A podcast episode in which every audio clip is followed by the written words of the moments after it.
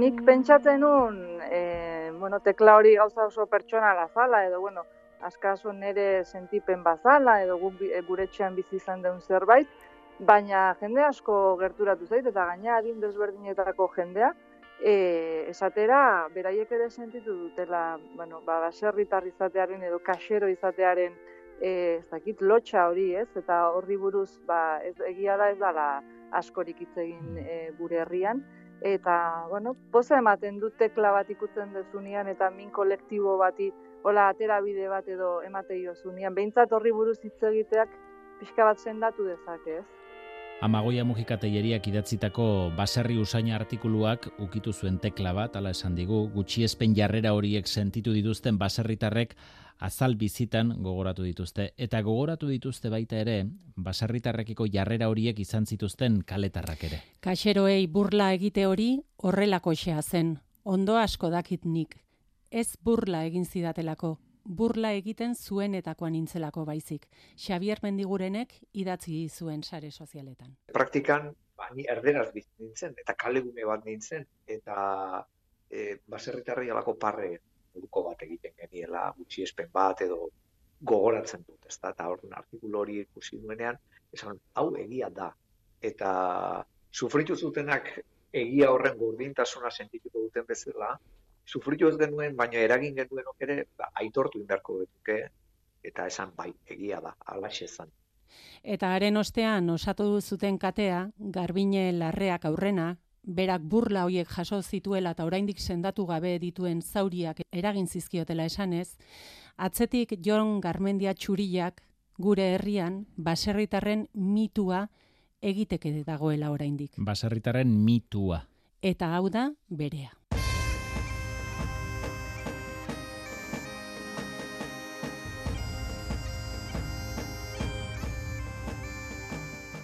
Ni sortu nintzen askotan esaten dut eta herria eta olako gauza bazterrean utzita beti esaten dut sortu naizela baserrian. Nire baserria ditzen da izarre, dago adarra mendiaren magalpean, e, urnieta da berez, eta, bueno, ba, hernan iren e, inguruan eta lurretan hasia naiz.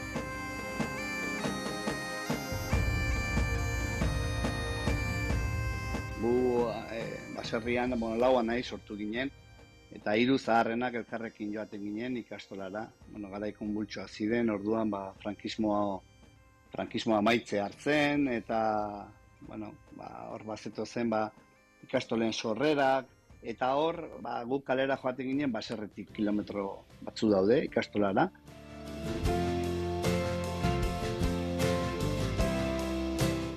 Baina hasi ginen ohartzen, desberdintzat ikusten gintuztela pixka bat, e, ba, bueno, ba, ba, ohartzen zara, ze norberak ez du bere usaina ba, oitu iten da, ez? Baina gu bagenekin, ba, beste, ba, bai ondoan esertzean, edo begiradak, edo etxutela nahi gure urbilera etorri, nik nabaritu izan dut beti desberdintasun ba bat zela. Eta gero denbora arazoaz, ba, bueno, ba, ja hitzekin formulatzen dute hori, eta eta egozten dizute ba hori ba, ba zu baserretizatoz edo hangoa zara aparte ustea bezala ez. Lenda bizi esperientzia fisiko bat beraz eta gero hitzak eta jarrerak. Hitzak eta jarrerak etortzen dira jadanik ja konfiantza ere moetan e, gure kasuan adibidez, bueno, ba, gu gara etxean ez genuen telebista, eta pixka honditzen zoa zelarik ikusten duzu, ba, zure, zuk ez dituzula besteen referentziak. Ba, gara hortan, Amerikatik etortzen zen dena, ez? E, telebi, Euskal Telebistare sortu sortzea hartzen orduan lehen mankizunak. Ba, gu gauza haietan bizka bat arrotzi zaizkigun, zegu baserrian, ba, baserriko bizitzan, ba, ba, lana egin behar da, berea daude, etxaldea gobernatu behar da, beste lan batzutara geunden, ez? Eta ba, genekien naturaren berri, baina ez genekien e, gauza moderno hauen e, gauzarik, ez? Eta horra hasten dira, ba, hau ez ekaikuak, eta tontotzat hartua izaten, hasten zara eta hor esaten duzu ba bueno garai hortan etzen ere ba hitzak e, mobil da baina bueno e, gutxi espen ikaragarria. Nik ez bakarri nire kasua baizik eta lagunak anaiaekin hitz egin dut hau anaiekin e, bueno ba, asko maite dudan garbinen larrearekin urrintarra bera ere ba bueno ikastolan pasatu ditugunak askotan elkartu gara eta hitz egin dugu bai. Zuk nundutzu Eta horrek usten du marka, marka betirako. Zalantzari gabe, ez, marka bat dago hor gelditzen dena. E, badakizu, azken batean, ez dakit, garaikon bultxoak ziren ere, baina ikustete, epoka horrek hartu gintuela gu, ez, e, industrializazioa zen, baziren migrateak, ba, ba, herrian bertan baziren, ba, bueno, beste komunitate batzuk, e, zirenak euskaldunak ere, eta ordon egiten zen, ba, nola baiteko bereizketa bat, ba, demagune erran dezakegula, ba, bueno, ba, esango dugu portugesak, eta baserretarra, bakizu, kaxeroak, edo, itzarria gazten dira, arlo hortan, ba, kaxero bat zara, edo ximor puska bat, edo, edo, bakizu, edo, edo zer gauza garaian zorriak balima zeuden, edo ez daki zer, e, bakizu, nundi datorren, esateko ja arduraduna zeuden, baserretarrak ziren, ez? Ez dakit, horrelako, e, txikikeria diruditena, baina ez ez da, zure barnean, e, bat, gehi bat, begei bat, e, ba, mina hundi bat gelditzen da. Eta berak dio, baietz, mi, tu. Eta ez dute hau esaten zuziri bat piztua ze polemikara, baina hemen arduradun asko daude eta isilpean eman dutenak. E, e, ikaskide izan diren hoiek, bagian evoluzioan ba, buelta bat eman diotela beren bizitza izan denari, eta bere garaian esango dutena, ai, ba, bani ikastolan, ba, honen errudun edo arduradun izan naiz, eta, eta edo institutoan, edo dena delakoan, baina nik uste baserretarrek jaso izan dugula, mespretxo handi bat, eta bizitu dugula, zerbait ba, antzia dagoena, eta antzi hori utzi bezala esatea baina gubak iguzurtu dugula, eta hainiz gara, nik uste, uste duguna baina gehiago. Eta ez da ikasle garaiko bazterkeria bakarrik, kaletarrek baserritarrarekiko, kaleak baserriarekiko izan duen begirada orokorra zari da. Ez jakina baserritarra balitz bezala. Baserri munduak eta baserritarrek duten jakinduria aintzat hartu ez duen begirada batetaz. Ez dakit nik nire bizitzan musikan da bideetan da egin gauza bat, eta konsideratu izan naiz, e, ba, honez ez jakin ba, baserreti atzorrez, bakizu, sentitu ditut entzun eta e, gertatu dira gauza biek, orduan, ez da gauza bat asmatzen ari naizena nin e, ameskeri bat, zen da badakit hau askorekin partekatu izan dudanean, ba, esan dugula, ai ba, ba neri ere pasatzaita. Eta nik eskutatzen duen, eta asko eskutatu dute, bere baserretartasuna. Nik adidez, beti aipatzen dut, nondin atorren, gauza importante bat, iruditzen zaitelako, zen izan da, ba, bueno, ba, leku bat, ba, bere argi eta ilunekin noski. Baina, ba, argi asko eman diguna, transmititu, eta argi horrek e, bueno, ba, itzaltzeko saiak edan ba, asko izan dituela, asko. Eta eta horietako asko, eta negarrak sortzen ditorre, baina Euskaldunak izan dira. Gainera. Euskaldunak izan gara. Oroitzen zaitut inoiz, karrikak zeharkatzen, gardu midin berak,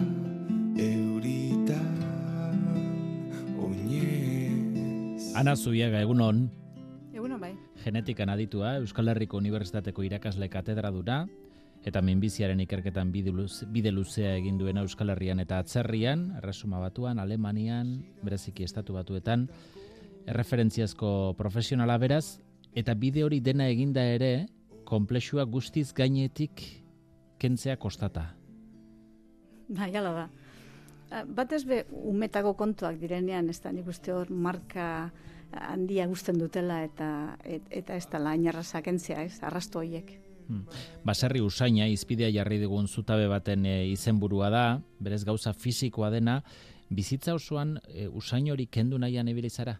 Eh, adinean behorrera noa, eta bueno, ez, ez dut bardin sentitu ez da urte hauetan. nik A ber, ni hasi nintzen sentitzen desberdina edo, nola baita esateko nintzela, amarruterekin, ez? Ze, amarruter arte, ni herri txiki bateko e, eskolan e, nengoen, gehienok ginen nire modukoak, eta orduan ez zegoen inolako konparaketarik, ez? Dano ginen basarritarrak, nola baita esateko, ez? Gauzak aldatu ziren, amarruterekin joan nintzenean, ba, gernikara, ez? Eta eta Gernikan baseuden kaleko umeak eta baseuden baita ere gutxi batzuk ba baserritik zetosena eta hor hasi zen baiteko xoka, ez? Niretzako hasi nintzen sentitzen nien nintzela beraiek bestekoa. nik gutxiago nintzela, bintzat horrela sentitu nuenik, eta sentiarazi egiten zizuten, ez, kalekoek nahiko ondo e, gogoratzen dut, ez, e, zer nolako, ez da jasarpenak esan ziren, baina, bueno, e, sentipenak, ez, izan dituenak. Igual, mm, ba, ondo nabaritu nuen, ze desberdintasun zegoen horrez, eta ze zaila zen beraien munduan sartzea, nahi sartzea inbiriarekin, baina ezin sartu hori ez, euren, mm. euren munduan. Tartean sufrituta. Bai, Bai, ez, eskutatu hori ez, jonek eh, esan duena ba, urteetan, bat, ba, batez be hori ez, e, nera bezaroan, justo hor zure nola baiteko personalidadea edo e, e, sendotu edo egiten denean, ez? Eta hor, mm, baldin badaukazu e, egitura bat kanpoan, ez? Nola bai gutxi, gutxi esten zaituna, ba horrek maila handia usten du, zeugan.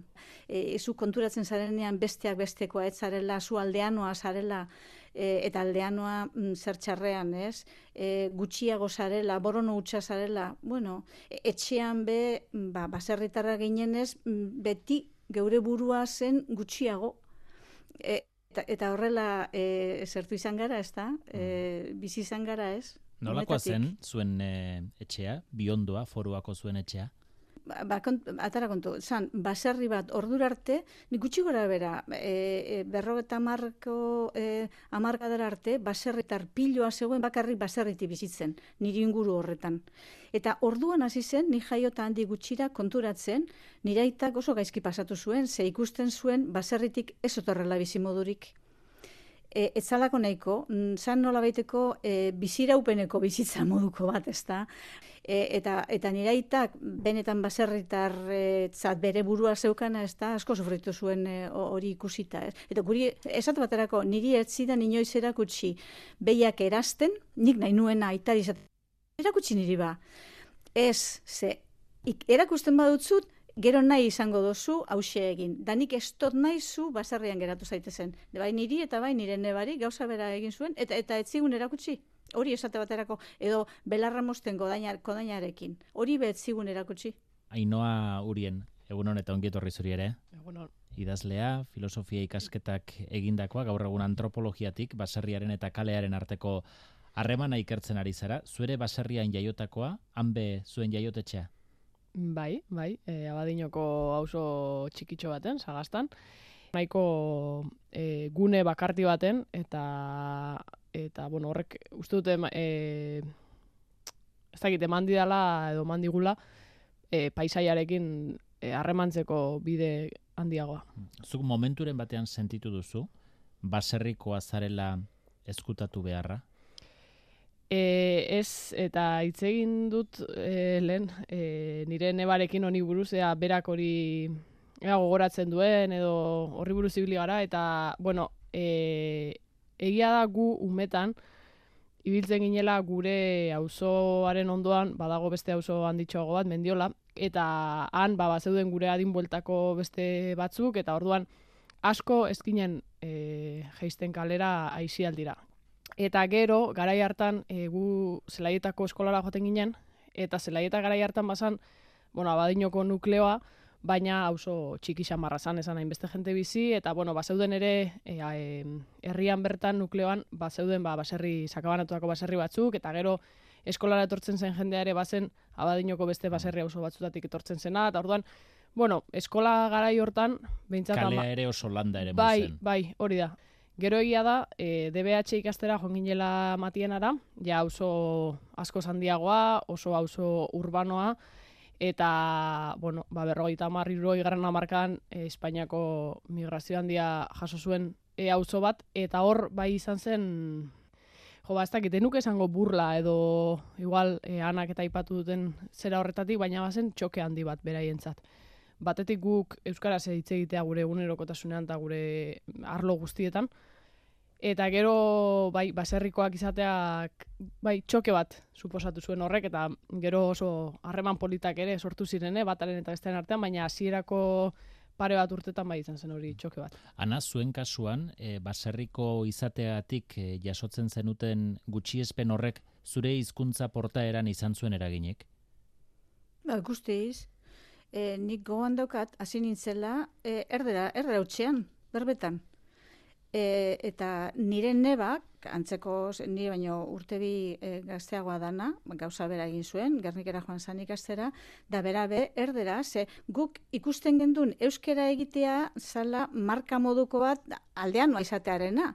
Dortan, alegin guztiak egiten genituen hori kentzeko.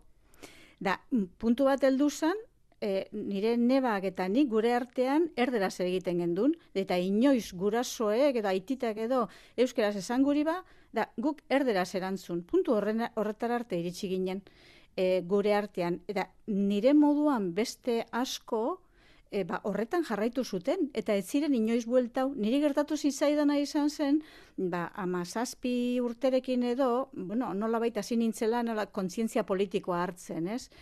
Eta gogoan daukat, eguna nire nebari esan niona, aizu ze, tontokeria egiten ari gara, erdana, erdara utxean e, alkarrei, da, egin behar dugu barriro bueltau lengora. Da, orduntxe erabaki egin duen arrazionalki e, euskeraz egingo gendula.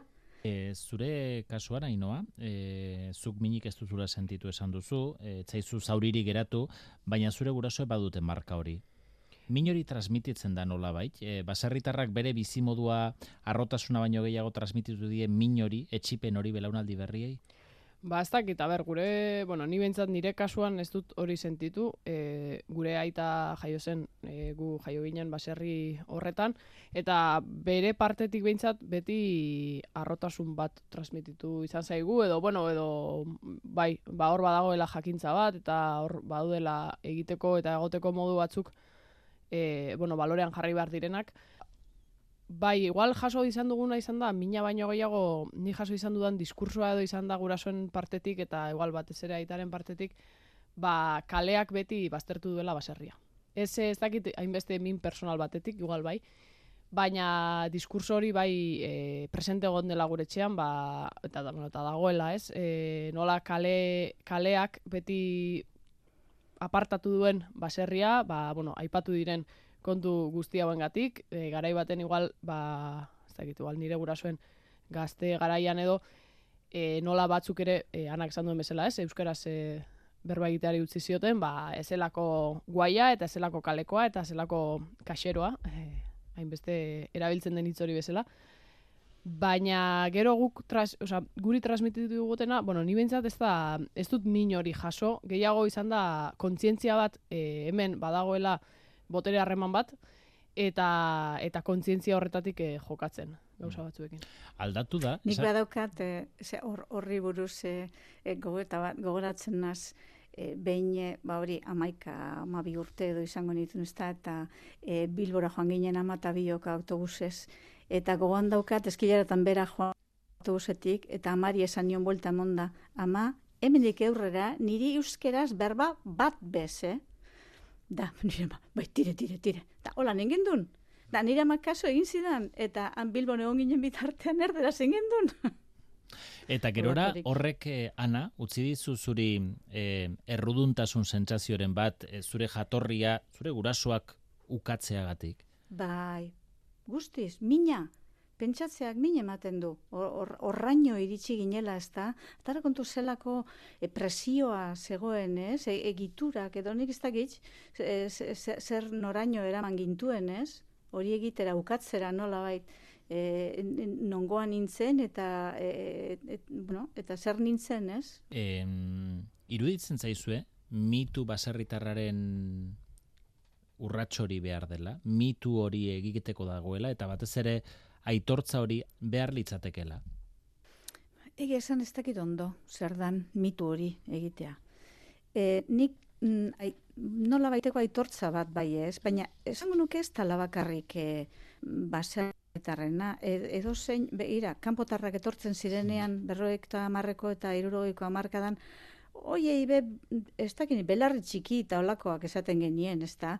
Eta usten gendungu baino askotan gutxiago zirela ba, hoiek ere euren e, e, bizipenak eta e, aberastasuna antzean eukiko zuten, mm. zetozen herrieratik.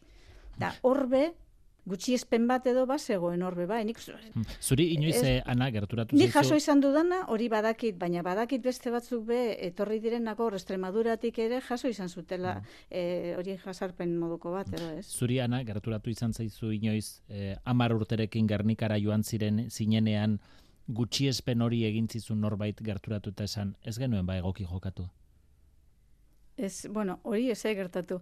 Inor ez etorri, hau, em, eh, Xabiar Mendigurenek esan duen moduan ez, ba, berazala beste, beste partean zegoena. E, e, hori ez zait etorri e, inor ez. Xavier Mendigurenek berak dio lehendabizi gutxiespen jarrera horiek izan zituztenek altxa behar dutela eskua, nik ere bai esan, eta horrek bihurtuko duela aitortza, aitortza kolektibo. Seguru asko e, kolektiboa izango da, olakoak e, leku askotan gertatu direlako. Hau da, e, Euskaldun baserritarrak eskolara joan diren, kaleko eskoletara joan diren leku gehienetan. Ez da, hor, ba, Gipuzkoako herri gehienetan, Bizkaiko askotan eta Nafarroko batzutan. Ez da. Eta, bueno, eta iparraldean, garai batean asko, e, gaur egun ba, segur asko gutxiago, hain zuzen ere, ba, bueno, ba, Euskalduntasuna galduz joan dalako leku asko. Ainoa, zuk ikusten duzu, mitu horren premiarik, aitortza horren premiarik.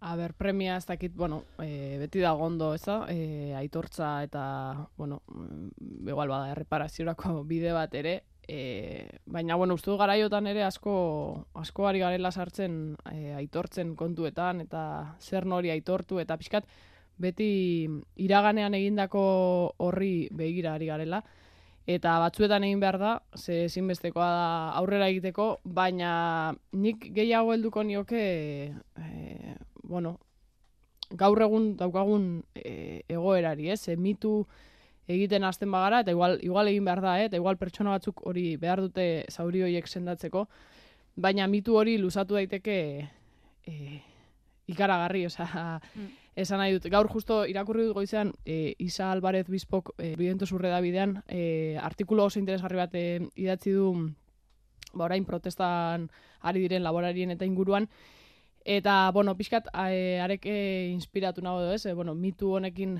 lotuta, ba, bueno, ze protesta horietara nor joan daiteken eta norrez, eta, bueno, protesta horietan zenbat e, jornalero arrazializatu edo zenbat emakume ari garen ikusten, ez? E, nork hartzen duen lehen lerroa eta nork daukan protestarako gaitasuna edo denbora edo ahala, ez? Eta, eta gero esango nuke protesta horietako askotan ere e, laborari txikiek ez dutela leku handirik, Eta uste dut hau e, badala historikoki ulertu behar den gauza bat, e, klase borroka beti ulertu izan da oso ikuspuntu urbanotik, eta de hecho ikuspuntu urbano batetik e, landu izan den kontu bada, baina hirietan bizi diren langileek e, elikatzeko behar dituzte baserrietan dauden langileak, ez? Eta bueno, uste dut hor mitu hori e, asko luzatu daitekela, e, kanpoan utzi ditzakelako baserrian edo nekazaritzan edo landa eremuan lanean ari diren beste batzuk, ezta? Eta eta bueno, zer esanik ez emakumeekin aipatu da bezala lehen hori klase borroka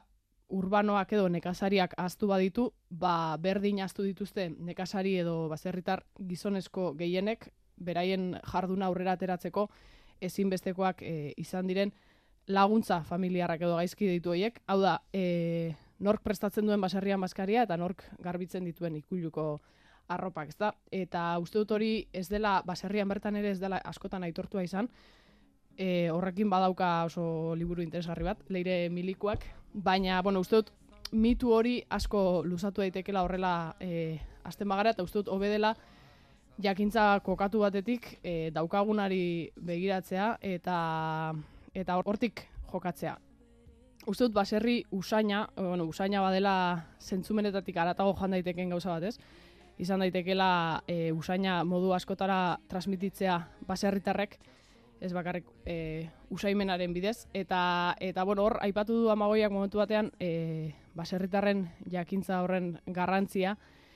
Eta e, uste dut mituarekin bezala gerta daitekela, e, bueno, orain hasiko gara baserritarrek duten jakintza balorean jartzen eta beti ari garela dikotomia hoietan, ez da, eta igual egin behar duguna dela e, jakintza hoien e, ekologia bat, jakintza hoiek osotasunean ulertzen ikasi, akademiak edo kaleak baserriari eman aldiona hartu, eta baserriak kaleari eman aldion hartu, eta pixkat dikotomia horiek e, hibridatzen hasi. Aurrez aurreko bat baino, Ainhoa. eskutik eh, heldutako bide bat, ezta?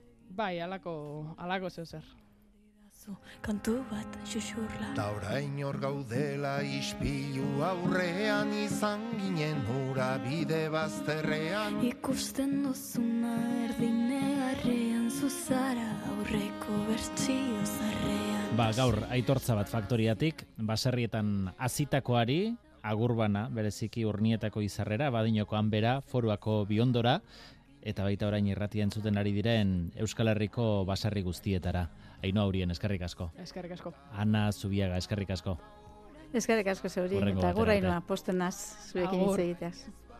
noiz izango daba Ta orain ez bada noiz izango gara Ta orain ez bada noiz izango gara Ta orain ez bada noiz izango gara Ta orain ez bada noiz izango gara Ta orain ez bada noiz izango gara